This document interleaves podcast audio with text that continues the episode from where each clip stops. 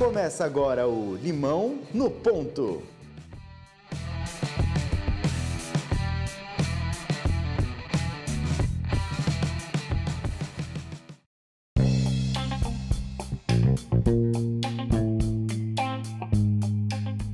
Sejam muito bem-vindos a mais um episódio do Limão no Ponto. Eu sou Danilo Cruz. E eu sou o Dudu Mendonça. E o Limão do Ponto de hoje é diretamente de Porto para falar com ele, que é especialista em pitch e apresentações, professor universitário, empreendedor, mentor, autor e o homem por trás do TEDx Porto. Norberto Amaral, seja muito bem-vindo ao Limão no Ponto de hoje. Muito obrigado, bom dia a todos. Muito bom dia, Norberto. Norberto, conta pro pessoal que está nos ouvindo aqui, quem é o Norberto, cara? Ui, isso, vocês não têm tempo suficiente, espera. Um, eu faço muitas coisas. Eu acho que provavelmente aquilo pelo qual eu sou mais conhecido é ser organizador do TEDx Porto, um evento que já vai na sua décima edição, a última foi há, há pouco mais de um mês.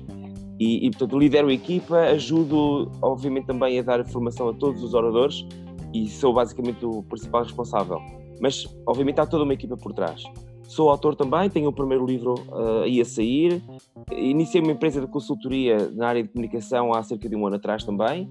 E, portanto, neste momento sou um bocado um homem de todos os ofícios no que diz respeito à comunicação. Roberto, é, para começar então, para quem não está muito familiarizado com o termo, que é a sua grande especialidade, né? O que, que é um pitch? Olha, um pitch é uma, uma comunicação relativamente curta no tempo, que pode durar apenas uns minutos, tipo 3, 5 minutos, não mais que 10, 15, em que uma pessoa ou um grupo de pessoas apresenta uma ideia, um conceito, uma empresa e tenta convencer o seu público a investir ou a comprar ou a fazer uma parceria. E, portanto, esta é uma grande diferença que existe entre um pitch e uma apresentação. É que uma apresentação, tipicamente, pode ser uma apresentação apenas, pode ser, não tem que ser, mas pode ser apenas uma apresentação que uh, divulga informação, que transmite informação, mas que depois, no final, pode não ter um objetivo claro de levar a que as pessoas invistam ou que, pronto, que abram a carteira, que de alguma forma se, se envolvam de uma forma mais, mais monetária, mais financeira num pitch existe sempre essa necessidade, ou seja, é uma apresentação, mas tem que cumprir esse desígnio de levar as pessoas que estão no público a algo, a investir ou associar-se ou algo assim. Essa é a grande diferença. E Norberto, dentro desse, dessa diferença do pitch para apresentação, existem alguns elementos que são fundamentais na criação da estrutura, no conteúdo? O que, que é essencial que o pitch tenha para apresentar? Olha, a estrutura é tão importante como a mensagem em si, porque eu, eu, costumo comparar com uma metáfora que, obviamente, como todas as metáforas têm as suas limitações, mas acho que a metáfora é bastante boa, que é a estrutura de um pitch eh, é tão importante como a mensagem em si, da mesma forma como a estrutura de um edifício é importante para o edifício. Sem estrutura, o edifício não existe. É apenas um amontoado de matéria-prima, de cimento, de tijolos, de areia, de água e pouco mais. E, e, e, obviamente a gente sabe a diferença entre a matéria-prima e o edifício. Aqui é a mesma coisa. Um pitch precisa ter um, um início, meio e fim, precisa ter objetivos perfeitamente bem definidos, precisa de ser perfeitamente bem claro para o público, aliás, para o público não, para o apresentador, quem é o público, para que possa fazer um pitch dirigido a esse público. Por exemplo, nós podemos fazer um pitch virado para os consumidores, mas não vamos fazer esse pitch uh, para pessoas que não são consumidores, que são, por exemplo, possíveis, uh, possíveis parceiros ou, ou possíveis investidores. E, portanto, isso é absolutamente fundamental e é por isso que começamos. É, nós começamos sempre por identificar quem é o público para o qual nós vamos fazer esta, esse pitch. Isso, isso que você está falando é, é, é, até interessante porque num, num, nesse cenário empreendedor, nesse cenário de startups, é, não dá para aproveitar o pitch que é feito para o investidor, para o público consumidor ou para um parceiro de negócio, coisas completamente diferentes. É, a estrutura é completamente diferente, até o conteúdo é diferente, o posicionamento é diferente. Uh, obviamente há algumas coisas em comum, mas eu diria que há mais coisas diferentes do que há em comum. E como é que surgiu a ideia de criar a Cultive e como funciona o trabalho feito por ela? Olha, nós, um, no, âmbito do TEDx Porto, como eu disse há pouco, nós fazemos formação aos oradores. É uma das coisas que fazemos nos eventos TEDx em geral. Nós eh, percebemos que não somos um evento qualquer, corporativo, em que simplesmente passamos um cheque em branco a um orador e ele vem ao, ao evento e, e faz a sua apresentação e sai nós queremos sempre que os oradores percebam que o modelo é outro, é, o formato é completamente diferente daquilo que é o habitual. E, portanto, damos uma, uma formação aos oradores para que para os ou ajudar, ajudar os oradores a chegar a uma mensagem que é adequada para aquele público, que é adequada àquele formato, e, e reparamos ao fim de alguns anos que, de facto, algumas das apresentações que, que, são feitas ali são, são comoventes, são fortes, são, têm, têm algumas características que as distinguem bastante de todas as outras. E, a dada altura chegamos a uma conclusão, chegamos a uma, uma epifania que é por que não colocar este tipo de, de, de, de serviço para empresas, instituições, até privados em geral? Porque é que tem que ser apenas nos eventos TEDx? Claro que os eventos TEDx se distinguem-se e vão continuar a distinguir-se, mas porquê é que tem que ser apenas para esses eventos? Então nós percebemos que existe ali um grande espaço de mercado, muito movido também pelo facto de cada vez mais as pessoas verem TED Talks e, e as pessoas também, por outro lado, se perceberem que quando vão a eventos que não saem de lá tão satisfeitas quando, como, como, quando saem dos eventos TEDx, porque os oradores não estão bem preparados, não têm bem claro exatamente o que é que querem transmitir e, e, não, e apesar de terem uma ideia de que conseguem transmitir isso, de facto não o conseguem na prática. Então nós pensamos devíamos pôr este tipo de serviços ao, ao serviço, à, à, disposição de empresas e instituições e ajudá-los eles próprios a fazer comunicação com impacto. Ajudá-los a transmitir a sua mensagem de uma forma poderosa, de uma forma impactante, de uma forma clara, acima de tudo, e, e que obedeça a uma série de requisitos que faz com que as pessoas, quando estão no público, obviamente, quando ouvem os, os apresentadores, que ficam literalmente arrebatadas por, por aquilo que os oradores têm a dizer. Ora, isto não passa por ter aquele tipo de formato de apresentação que é tão poderoso, tão poderoso, que já é, é, é um exagero. Não é isso. Nós temos que ter tudo com pontapés em medida. Não queremos pôr a forma ou, este, esta parte, digamos, mais de espetáculo é à frente do, do conteúdo, da mensagem, não é isso. Pelo contrário, é fazer com que as pessoas sejam o mais genuínas possível, o mais autênticas possível em palco e não se queiram enaltecer, também não se queiram rebaixar, que transmitam acima de tudo uma mensagem que esteja de acordo com, com valores que cada vez mais nós, nós partilhamos hoje em dia em sociedade e que, que ajude de facto a, a atingir os seus objetivos profissionais e até pessoais, claramente. Muito bom. Norberto, é, dentro desse contexto que você falou, tem muita essa questão da, da parte da técnica, da parte da apresentação, do conteúdo, da mensagem e da estrutura que é utilizada. E você citou agora é um elemento que é super importante, que é a, o elemento humano, né? A peça que vai passar essa mensagem, que vai fazer essa comunicação. E aí é sempre é, lembrado aquela questão de que falar em público é o maior medo de uma pessoa, né? o maior medo da humanidade é estar na frente de um público e passar sua mensagem. É, você acha que essa, essa oratória, essa apresentação, é um, é um, é um é talento natural? É que pode ser treinado? Para as pessoas que são mais tímidas, você tem alguma dica? Como que você, vocês trabalham essa questão humana? Aí? Olha, sim, a, a, resposta já, já chegando ao, ao âmago da questão é sim, é, é algo que as pessoas, há pessoas que se sentem mais à vontade em fazê-lo e fazem melhores do, do, que as outras, mas isso vem de uma atitude já de mais extroversão que algumas pessoas têm e outras não têm, mas sim também pode ser trabalhado. Eu, eu, vamos lá ver, se nós formos olhar para os bebés, os bebés também uh, nascem sem saber falar outras línguas, nascem, nascem sem saber programar, nascem sem saber conduzir um carro, nascem sem sequer fazer um, um argumento lógico, não percebem nada disso. Está lá a estrutura, é verdade, mas não percebem nada disso.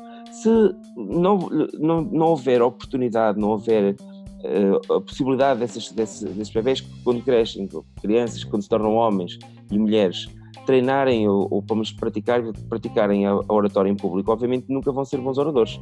Portanto, há aqui um, um equilíbrio entre o potencial e o, e o real que, que, tem que ser atingido.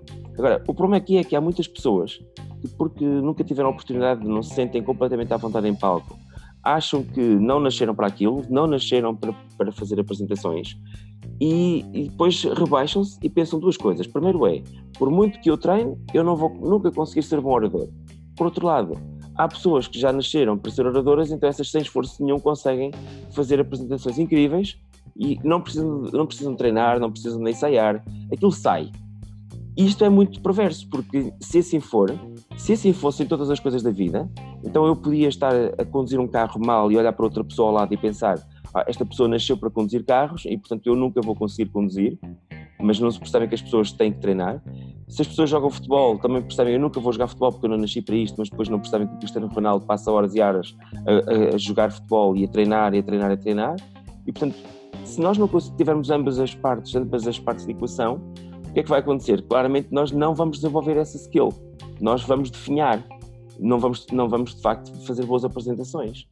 E portanto, nós temos que mudar este mindset, nós temos que mudar este mindset de algo que é um talento, que as pessoas pensam que é um talento com o qual se nasceu ou não, para um mindset de, de crescimento, de qualificação, ou utilizando a expressão mais comum em inglês, de skill. Isso faz toda a diferença, faz toda a diferença na forma como as pessoas primeiro têm a atitude de falar, a atitude de partilhar, de comunicar com os outros, seja num palco, seja perante um pequeno grupo de pessoas, e, e tem todo o impacto também, obviamente, depois no resultado final. A mim, por exemplo, entristece-me bastante ver que há pessoas que são uh, tecnicamente fantásticas e que são CEOs de empresas e conseguem de facto liderar empresas, mas de um ponto de vista mais interno até, mas depois quando se lhes pede para chegar a um palco, seja à frente de cinco pessoas, ou seja à frente de mil, essas pessoas acanham-se muito e mandam outra pessoa para, para, para, para essa oportunidade, para esse palco e, e, não aproveitam elas próprias, quando são elas próprias os líderes e não, e não outros, não é? Eu acho que na história a gente tem diversos casos de pessoas que tinham um poder tão grande é, de oratória, de apresentação, de convencimento, né, que elas conseguiam vender uma ideia que era ruim é, como uma coisa fantástica. Mas agora, para o lado realmente do empreendedorismo, uma boa ideia consegue sobreviver a uma apresentação ruim? Ah, depende, não é? Há sempre, há sempre muitos fatores e eu não consigo dizer sim ou um não, um sim ou um não taxativo, mas vamos falar em termos de probabilidades. Em termos de probabilidades, uma, uma boa ideia, uma ideia fantástica, um produto maravilhoso, que não for bem comunicado, tem muito mais baixa probabilidade de conseguir ter sucesso. Porque uh, o, objetivo, vamos lá ver, a ideia em si pode ser muito boa, só que se ela não for bem transmitida às outras pessoas, como é que nós vamos conseguir que as pessoas sequer percebam essa ideia? Nós não, não vivemos sozinhos, não vivemos em ilhas, nós vivemos em comunidade, vivemos em grupos, uns mais pequenos, outros maiores, mas nada se faz hoje em dia, desde um simples lápis que precisa de de ser uh, integrado ali a grafite e a madeira e a tinta e o marketing e tudo, desde o momento em que ele é idealizado, desenhado, até o momento em que ele é posto à venda, há, há literalmente, literalmente milhares de pessoas envolvidas, não há uma única pessoa. E as ideias, que tipicamente são, e, conceitos que são tipicamente bastante mais complexos do que um lápis, passam exatamente pelo mesmo, pelo mesmo, pela mesma dificuldade, que é elas precisam de, de, de, envolver muitas pessoas. E para envolver muitas pessoas, elas precisam ser transmitidas, precisam de, nós precisamos de incendiar as paixões das, outra, das outras pessoas para poderem ser divulgadas, para poderem para poder ali um rastilho de paixão por trás dessa, da, da, das mesmas e conseguir que elas primeiro vejam a luz do dia e depois de verem a luz do dia, ou seja, tipo, criar uma espécie de prova de conceito, depois de ver a luz do dia também que possam se ingrar e que possam ser eh, no mínimo comercialmente um sucesso. É, tem, tem, uma questão de. O primeiro seguidor é o mais importante, né? A pessoa que compra o, o seu sonho, então, de uma certa forma, a primeira pessoa a validar a sua, a sua proposta ali, né? É verdade. Eu acho que aquilo que acontece muitas vezes é, eh, independentemente das ideias serem boas ou não, existe sempre um, um esforço muito grande que nós temos que fazer como empreendedores. Temos que claramente divulgar o máximo, temos que afinar a ideia, temos que eh, mostrá-la, eh, partilhá-la o maior número de vezes possível, porque é isso que aumenta a nossa probabilidade dela ser apanhada pela pessoa certa. Existe também uma componente que não pode ser ignorada, que há sempre uma componente de sorte, uma componente de nós estarmos bem ligados e conhecermos as pessoas certas para conseguir fazer, acelerar esse processo e fazer com que a ideia seja, chegue, digamos, ao, ao horizonte daquelas pessoas que de facto nos podem vir a ajudar. E isso nós podemos de facto ter sorte e podemos ter azar. Só que eh, lá está, a sorte e azar, eu não acredito muito bem na sorte e azar em si, mas a verdade é que se nós eh, nós podemos fazer um esforço enorme, mas depois não temos, não estamos a fazer a apresentação às pessoas certas, porque não calhou, porque sei lá, há tantos fatores em, em jogo, não é? Nós podemos dizer, olha, teve sorte, teve azar. Na verdade, é tudo o resultado do nosso esforço. Esse, e esse esforço tem que estar lá. E o esforço de comunicação é um que não pode ser ignorado. E Norberto, é, o que é o Toastmasters? E conta um pouquinho para a gente sobre exatamente e como que as pessoas podem saber um pouco mais ou, ou participar, como que funciona. Olha, os Toastmasters é uma organização sem fins lucrativos a nível mundial, que já existe em, em bastantes países, agora assim de cabeça não sei qual é o número exato, mas creio que anda à volta de 140 países, mais ou menos. e, e, está distribuído em mais de 16 mil clubes a nível mundial. Cá em Portugal há cerca de 50 clubes, existem clubes em eh, muitos, muitos outros países, na Europa, por exemplo, mas há, há, há por isso uma grande, uma grande uh, densidade de clubes na Europa, mas também nos Estados Unidos, que é de onde origina este conceito. E o que é que estes clubes fazem? O que é que as pessoas fazem nestes clubes? Em reuniões tipicamente semanais, uh, os, os membros destes clubes juntam-se para treinar competências de comunicação, ou seja, comunicação em público, mas também competências de liderança.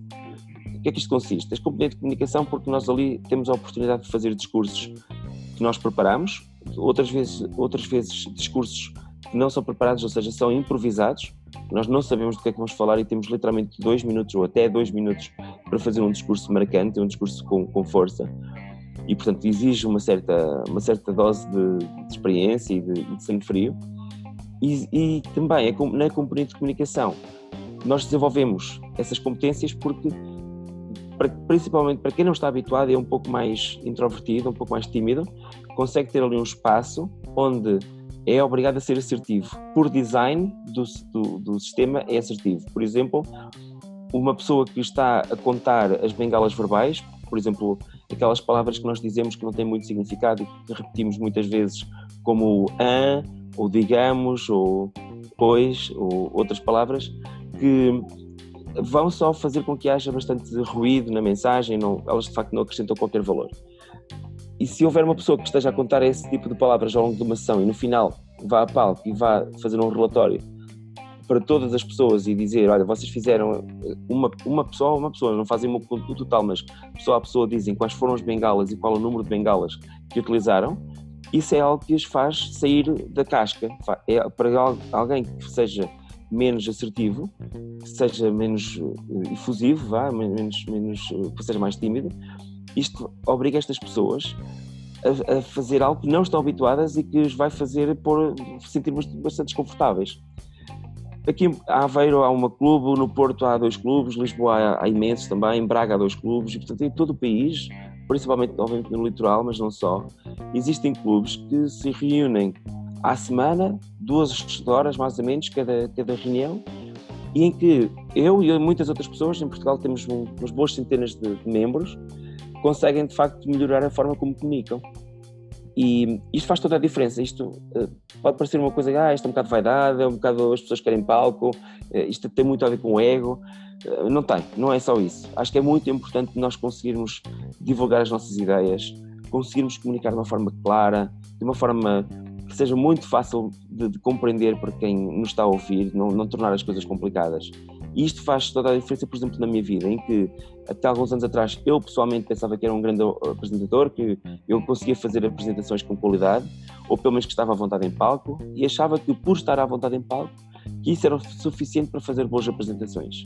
Mas não, de todo. Eu tive um reality check dentro do clube, eu fui desconstruído, des desconstruí-me em cerca de um ano, em que desaprendi tudo o que era mau hábito de falar em público, e agora consigo ser uma pessoa que consegue transmitir muito mais bem as suas ideias, consegue estar à vontade, passo muito tempo, várias ou horas mesmo, basicamente, a não dizer nenhuma, nenhuma expressão como os, os tais anjos, portantes, ou digamos, ou seja o que for, como dizia antes, imensos mesmo, e isto tudo ajuda a que nós consigamos, quando chegamos à altura de estar num palco e queremos transmitir algo, transmitir uma mensagem, conseguimos fazê-lo com primor, com uh, orgulho e com, com, uma, com grande qualidade.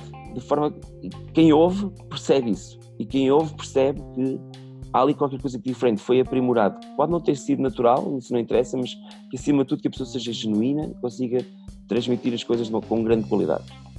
Pode não parecer, mas no final das contas gera uma grande diferença para quem está recebendo a mensagem ali.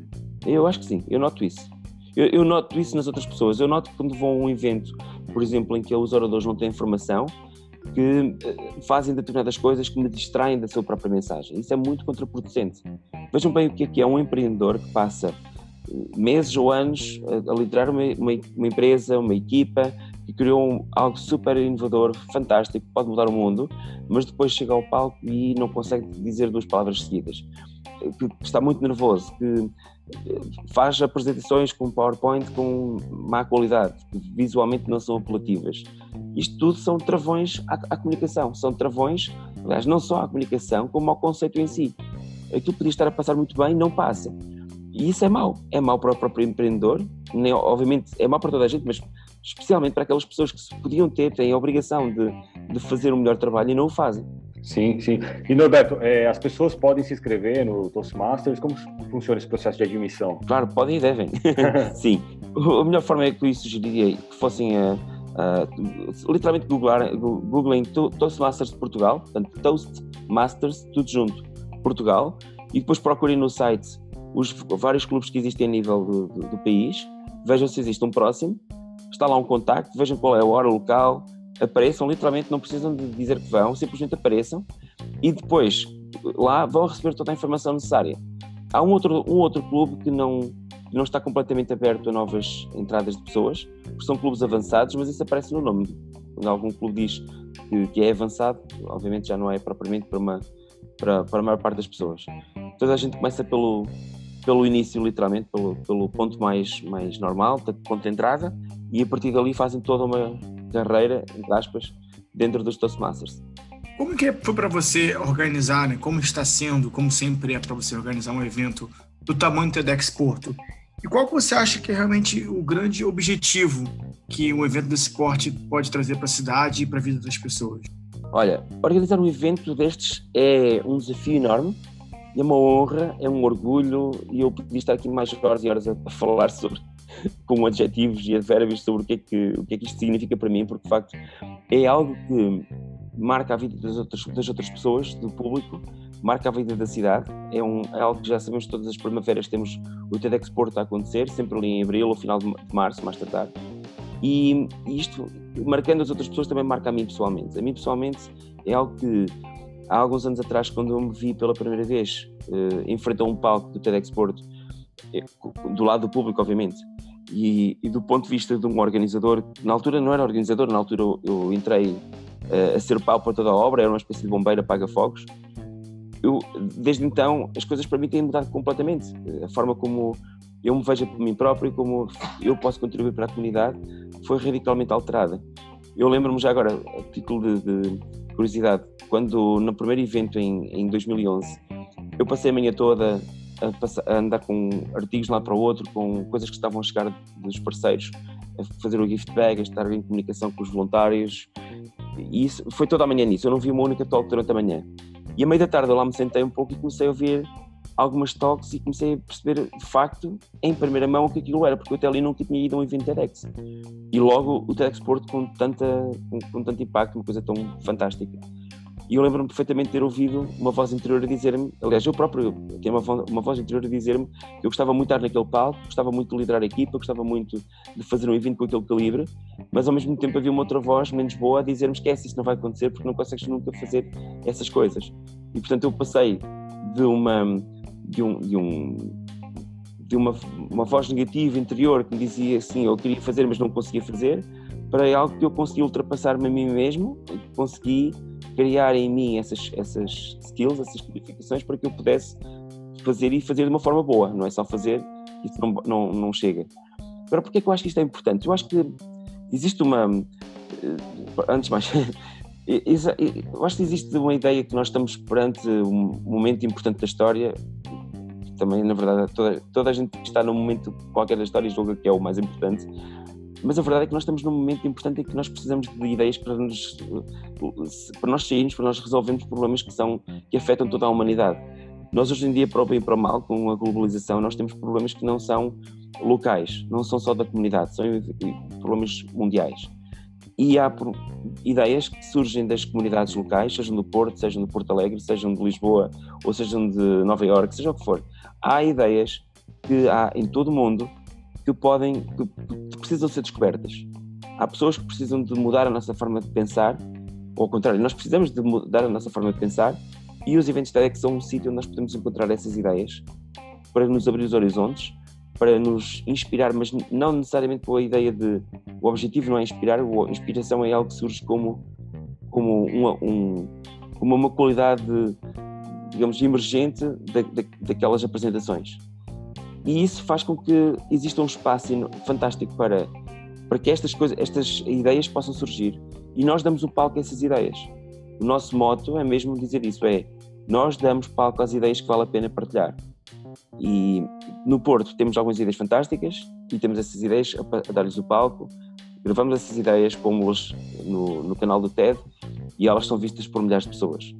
Da mesma forma, também trazemos pessoas de fora do Porto para trazer ideias de fora para o Porto, para aquele público do Porto. Norberto, para quem está começando agora, pensando em melhorar seu, seu processo de comunicação, de criação de apresentações, até mesmo para um empreendedor que tem ali um negócio na mão e está com dificuldade de comunicar, de passar por um pitch ali, de conseguir colocar todas as informações num tempo curto e em poucos slides. Qual sugestão você dá para esse início? O que, que as pessoas podem começar a fazer desde já? Olha, para começar a fazer assim desde já, no imediato, literalmente estão a ouvir isto e podem começar já.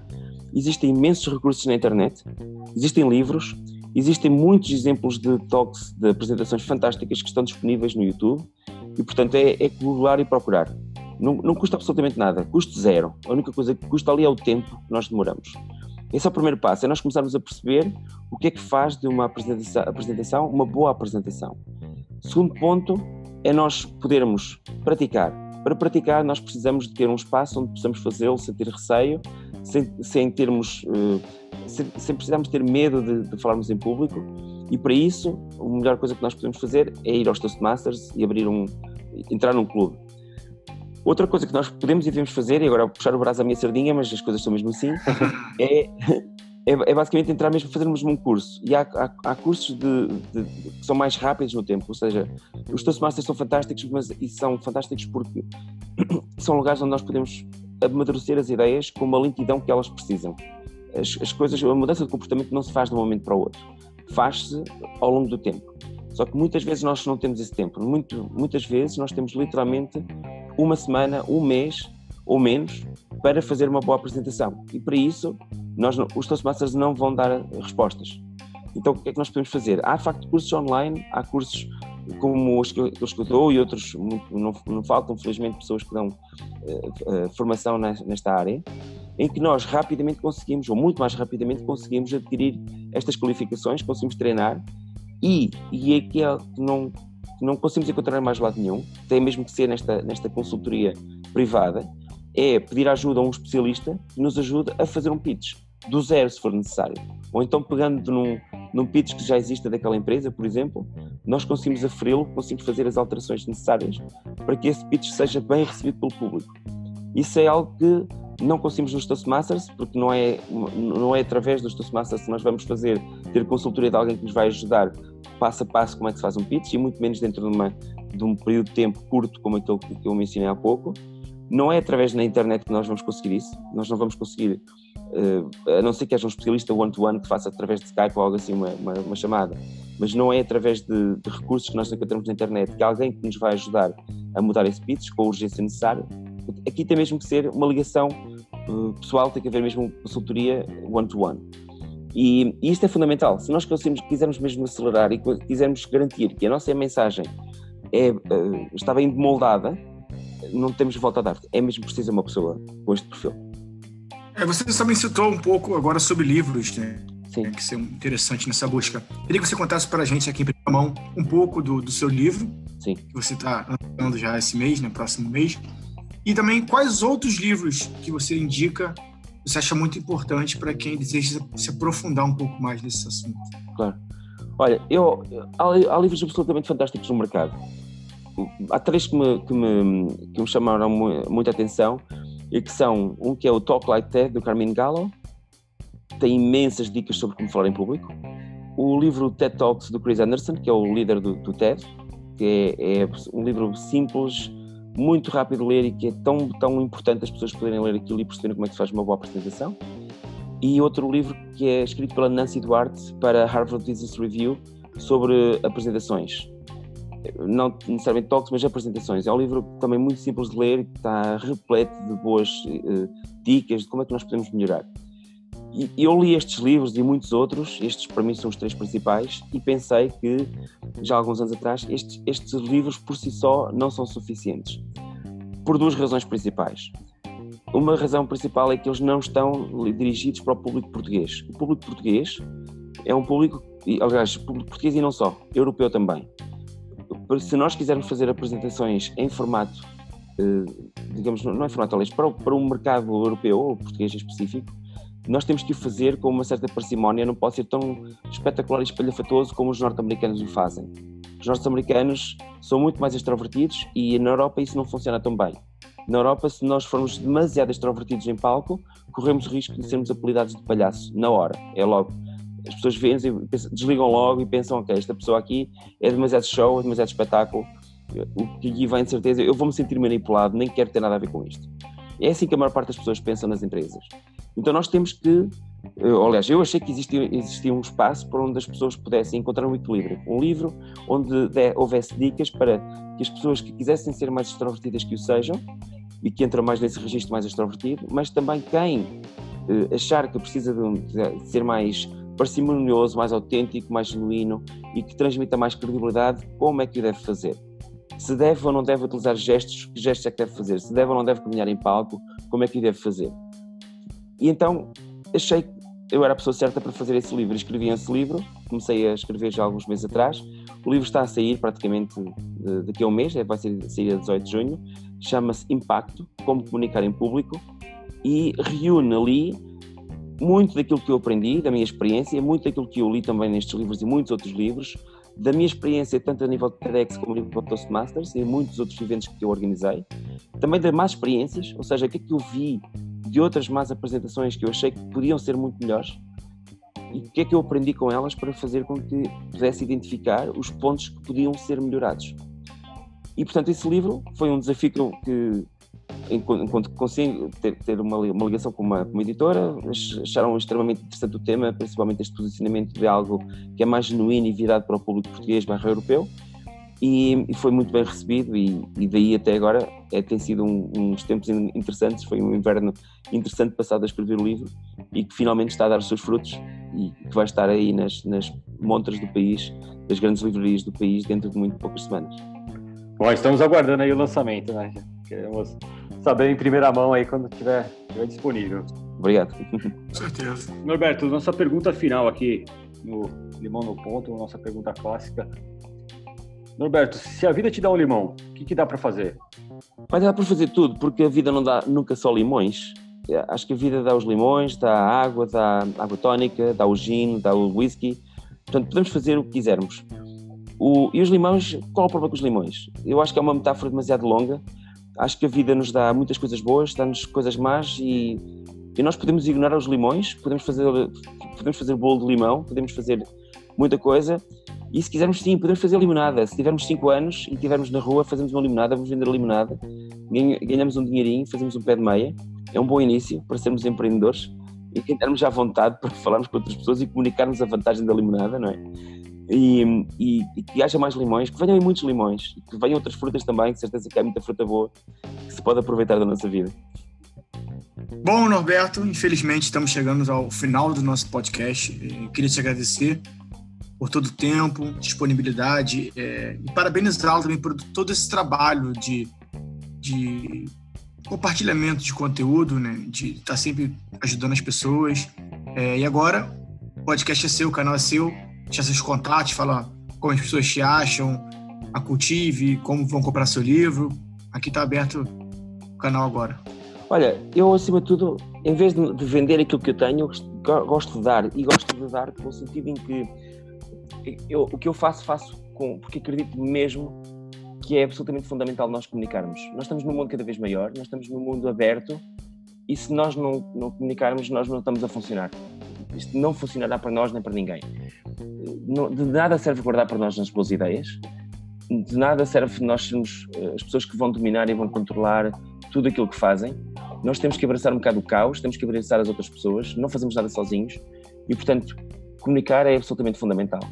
Se isso passa por vocês virem ao TEDx Export, se passa por comprarem o meu livro, se passa por eh, se nos ligarmos em LinkedIn ou algo assim, pessoalmente já não me interessa tanto. O que me interessa, acima de tudo, é que as pessoas tenham esta consciência da importância de comunicar, que o façam, que percam os receios, que vão à luta, porque a vida pode dar limões, mas às vezes, eh, se nós estivermos à espera de limões, só vamos ter limões.